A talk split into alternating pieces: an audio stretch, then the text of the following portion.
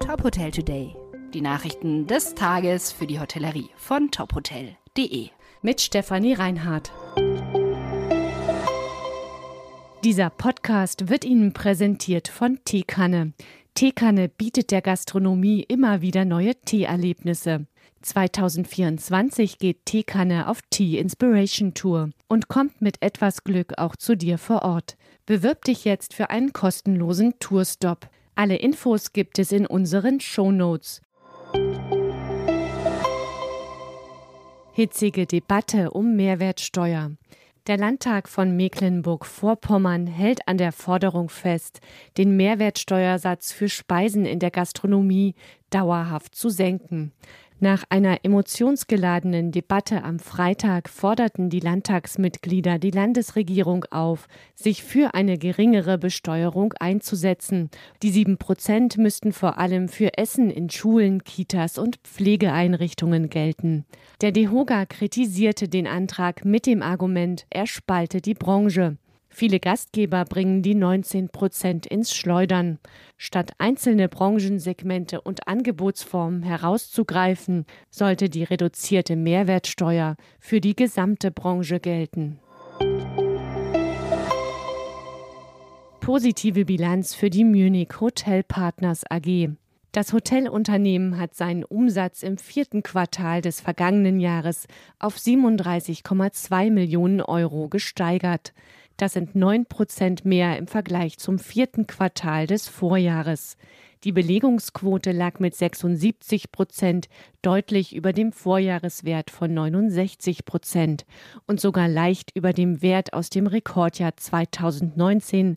Damals lag die Belegungsquote bei 75 Prozent. Die MHP Hotel AG ist eine unabhängige Hotelinvestment- und Managementplattform. Seit 2012 realisiert das Unternehmen aus München Hotel, Gastronomie und Barkonzepte.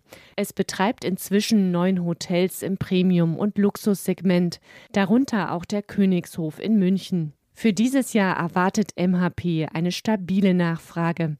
Diese sei bereits jetzt hoch, auch wegen der Fußball-Europameisterschaft im Sommer. Tourismus wird von Fußball-EM profitieren. Damit rechnet die Deutsche Zentrale für Tourismus. Die EM wird nach ihrer Einschätzung zu einem starken Übernachtungsplus führen.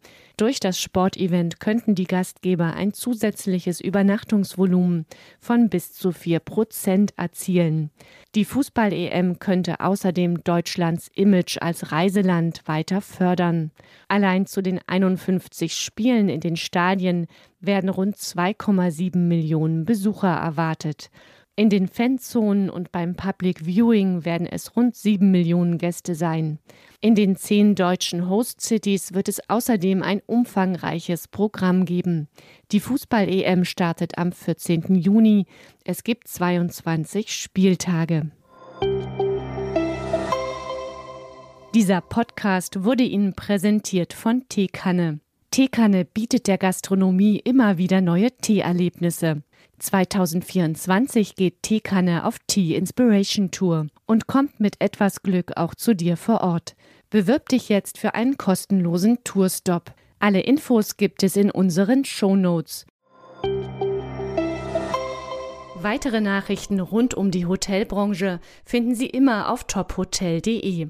Folgen Sie uns außerdem gerne auf Instagram, Twitter, LinkedIn oder Facebook, um nichts mehr zu verpassen.